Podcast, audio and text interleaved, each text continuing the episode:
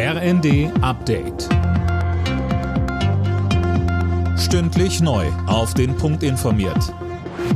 Ich bin Dirk Jostes. Guten Abend.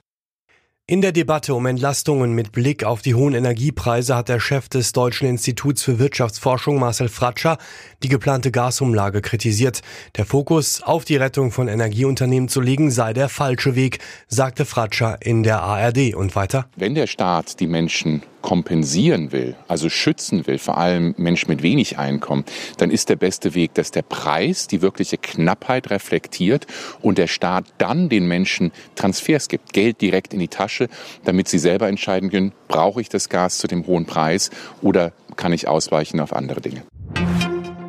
In Dutzenden Städten sind Menschen dafür auf die Straße gegangen, dass das 9-Euro-Ticket bleibt. Holger Dilk, Aktionen gab es unter anderem in Berlin, Hamburg und Frankfurt. Ja, und jeweils gab es mehrere hundert Teilnehmer, die große Transparente dabei hatten mit Slogans wie 9-Euro-Ticket forever oder Nahverkehr statt Bundeswehr.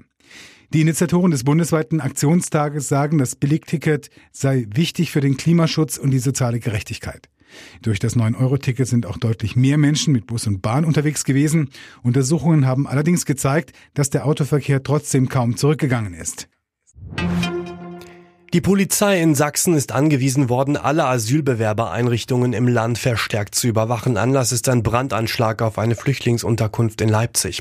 Dabei entstand geringer Schaden, verletzt wurde niemand. In der ersten Fußball-Bundesliga ist das Topspiel am Abend zwischen Bayern München und Borussia Mönchengladbach 1 zu 1 ausgegangen.